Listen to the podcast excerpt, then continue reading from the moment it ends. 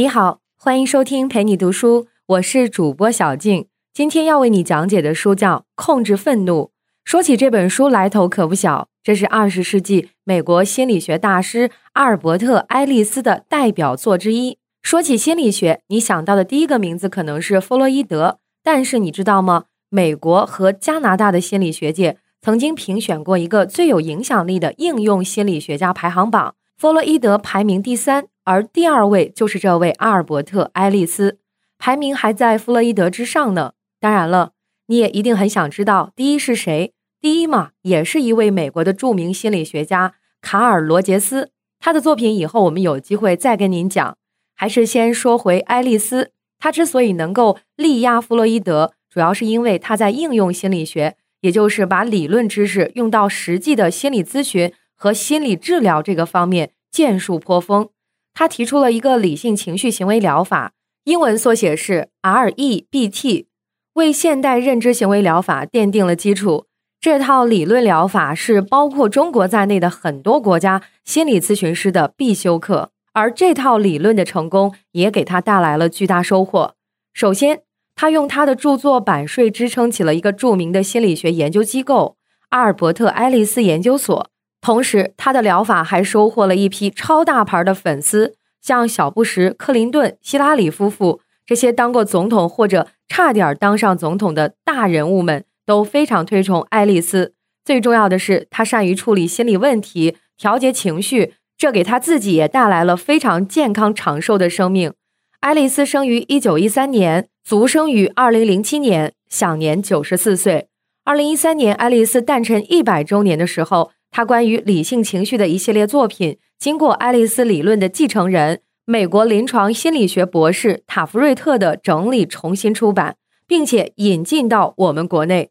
除了我们今天要讲的《控制愤怒》这套书，还包括几个姊妹篇，像《控制焦虑》《理性情绪》《我们的情绪为何总被他人左右》等等。听这些书名就能感觉到，这些书对我们解决生活中的心理和情绪问题会有很多帮助。我们也将陆续为您带来。今天我们先来说这本《控制愤怒》。那说到控制愤怒这种情绪，我们应该都很熟悉。从小到大，为人处事基本都有过大发脾气的经历，或冲冠一怒为红颜，或咬牙切齿鸣不平。无论因何而起，最终基本都是怒火烧身，两败俱伤。愤怒会让我们付出惨重的代价。首先，让我们来看一下愤怒的几大危害。第一，就是愤怒会破坏。我们辛苦建立起来的人际关系。第二，愤怒时你不能专注于真正重要的事儿。第三，人在发火的时候所做的选择行为和方法都不太可能是最佳的。第四，愤怒还很容易导致攻击行为，而且还很可能招致对方也对你采取报复性的攻击行为。第五，愤怒还会给自己带来伤害，包括身体和心理方面的。像冠心病、心肌缺血这些心脏疾病都跟愤怒有关，那更不用说愤怒带来的精神痛苦，像抑郁、内疚、窘迫、失控感，这些还会导致以后跟人交往时缺乏自信。愤怒有这么多的坏处，所以很多经历丰富的长者、智者都会劝诫年轻人遇事不要生气，要冷静。但是我们都知道，这事儿说起来容易，做起来难呢。究竟要怎么样才能真正做到控制愤怒呢？在告诉我们正确方法之前，爱丽丝先来了一个排除法，告诉了我们一些流传很广，但其实并不难准确的应对愤怒的方法。你先要跳出五个误区，才能明白应该怎么控制愤怒。第一个误区就是认为可能通过发泄的方法来减轻愤怒。弗洛伊德就这么认为，他认为愤怒情绪就像液压机。压力太大了的时候，就必须通过发泄来减压。但是爱丽丝通过长期研究指出，这是错的，因为发泄能让你短时间痛快一下，但是发泄愤怒很危险，因为这会招致更多的愤怒和暴力。第二个误区是暂停策略，就是发现自己生气时先停一下，消消气。这种方法确实有一定的作用，它可以让我们避免在盛怒之下做出伤害他人的事情，但这种方式只是逃避。而不能从根本上解决问题。第三个误区是认为愤怒促使你得到你想要的东西，可能有的时候你一发怒，别人就顺从你的意愿了。但是如果你总是给其他人施加压力，那最终会摧毁你的人际关系。第四个误区是认为洞察过去可以减轻愤怒。这些专家认为，为了减轻愤怒，首先需要意识到自己做错了什么。但是，仅仅研究问题是如何产生的，还是不能起到控制愤怒的作用。第五个误区是认为外部的事件惹你生气。事实上，你的愤怒是对外部事件的反应，你的愤怒情绪是你自己造成的。那既然这五种常见的方法，爱丽丝都说不对，那接下来她该拿出对的一套了吧？别忙，在学习控制愤怒之前，我们还要从理论入手，真正认识愤怒究竟是什么。这就是爱丽丝提出并且多年践行、收效良好的理性情绪为 A B C 疗法。爱丽丝作为心理治疗师的职业生涯中，运用这套方法治愈了无数人。我们先解释一下 A B C 分别都代表什么。C 就是情绪或行为结果，也就是你的愤怒情绪。A 是诱发事件或逆境。在这儿，爱丽丝举了一个例子。事实上，她整本书就在讲着一个例子。后面我还会多次提到，说你的一个朋友，比方说叫杰克，说好了要和你合租一套公寓，你先付了租金，又请保洁，又买家具，前期投入了不少钱。这个时候，杰克变卦，说不能跟你合租了。这件事要是让你摊上了，你肯定也会对杰克很愤怒吧？那下面我们把这个事例带入到 A、B、C 的疗法里面。C 是你的愤怒情绪，A 是导致你这个情绪的诱因，也就是杰克的爽约。看起来好像是 A 决定了 C，但真的是这样吗？你可能会问了，不是 A、B、C 吗？那 B 去哪儿了？没错，下面起决定性作用的 B 就要出场了。爱丽丝 A、B、C 疗法里的 B 就是信念体系。爱丽丝解释说，我们每个人都有一套信念体系，并依靠这套体系来做判断以及评价。这是书里的原话，我们用通俗的语言来解释一下，就是说，我们每个人当面对外部的突发情况或者是刺激的时候，我们做出的反应都有一套比较固定的模式。就比如说愤怒，有的人受到一点刺激就会愤怒，就是我们通常说的沾火就着；而有的人则不是这样。这种应对外部情况的通常反应，爱丽丝就把它称之为信念体系。我们说回租房子的那个例子吧。当这个事发生之后，如果你的信念体系是倾向于理性信念的，你就很不容易愤怒；而如果你的信念体系是倾向于非理性信念的，那很可能就会火冒三丈。根据这个理论，不是事件 A 必然导致情绪 C，也就是愤怒，起关键作用的其实是 B。我们用一个数学的表达可以化成一个简单的公式：A 乘以 B 等于 C。在这个公式里，A 是已经发生了的既成事实。我们没法去改变它。用数学的话说，a 是一个定量，但是 b 是一个变量，所以 b 的大小决定 c，也就是你的愤怒值的大小。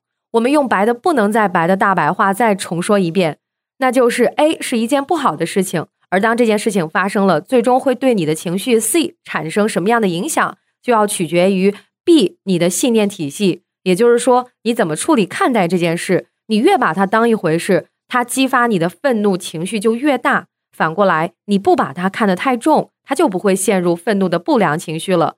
说到这儿，你可能以为下面我们要讲什么克制、体谅别人这类老生常谈，甚至心灵鸡汤的东西了吧？其实不是，爱丽丝并不倡导宗教里的那种彻底的强人，她提出的解决方法是用理性情绪来应对。下面我们要讲一下爱丽丝理性情绪行为疗法里的两个核心概念。理性信念和非理性信念。理性信念并不是说人一定要在任何情况下都保持正面情绪，遇到不好的事儿还高兴，那就不是理性了。当不利的事情发生，人产生的负面情绪，比如悲哀、遗憾、迷惑、烦闷，这些都是健康的负面情绪。而超过了这个限度，产生抑郁、愤怒、焦虑和自恨，也就是自我憎恨，这就是不健康的负面情绪，属于非理性信念。也叫做毁灭性情绪，可以说这两者的区分就在于一个度。理性的信念，不管正面还是负面，都可以说是一种适当、适度的反应；而不健康的负面情绪，则会导致不良的行为反应。爱丽丝举例说，非理性信念的主要特征有一绝对化的要求，比如我必须成功，别人必须对我好；二过分概括化，因为一件事就给别人贴标签。就像租房子那个例子里，因为杰克的爽约行为，就把他定性为一个罪大恶极、不可原谅的人。三总是感到糟糕至极，就是习惯性的放大不利事件的程度和影响，把一点小事都看成灾难。我们前面说的信念体系 B，如果都是有这种看法构成，那就意味着你遇事的时候必然陷入到不健康的负面情绪里面去。而爱丽丝提倡的理性情绪行为疗法核心宗旨就是认为导致愤怒、焦虑、抑郁等这些不健康情绪的原因，不是不利的事情 A 本身，而是你应对这个事情的态度。也就是 B 信念体系，而作为一个成年人，你可以有意识的选择你的信念体系。你应该有能力决定自己的想法、态度、行为。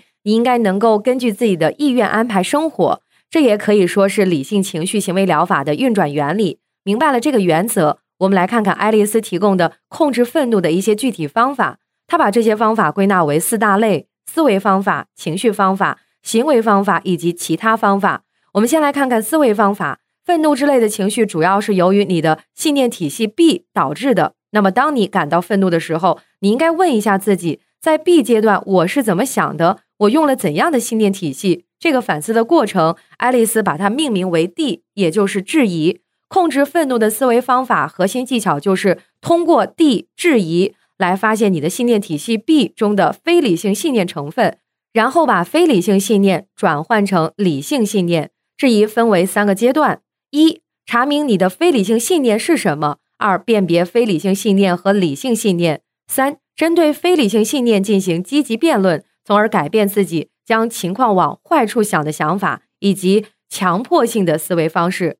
当然，你还是会有明显的负面情绪，但理性情绪行为疗法的目的是让你理性，而不是让你摒弃所有的情绪，因为这是完全不可能的。但是，面对愤怒的诱因，如果你采用理性信念对非理性信念进行质疑和辩论，从而得到新的观点和认知效果，也就是回到健康的负面情绪。以上就是阿尔伯塔·爱丽丝提出的控制愤怒情绪的思维方法。下面我们说一下控制愤怒的情绪方法。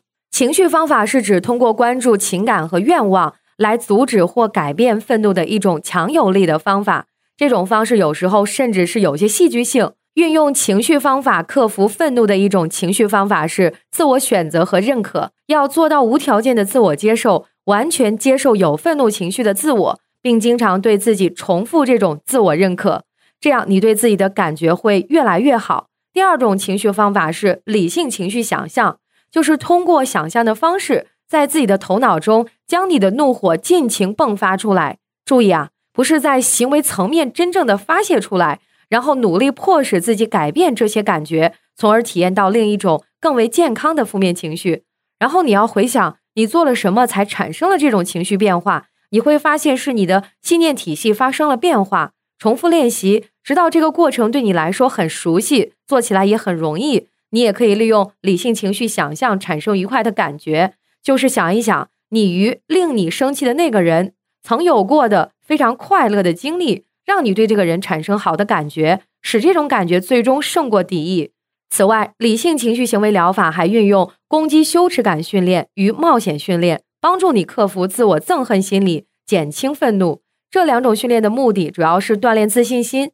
自信训练可以有效防止和缓和愤怒感，因为归根结底来说，愤怒常常根源于羞耻感和内心深处的不自信。下面我们来看一下控制愤怒的行为方法。根据理性情绪行为疗法的理论，思维、情绪、行为这是三位一体的。思维会影响情绪和行为，反过来，行为也会对思维产生极大的影响。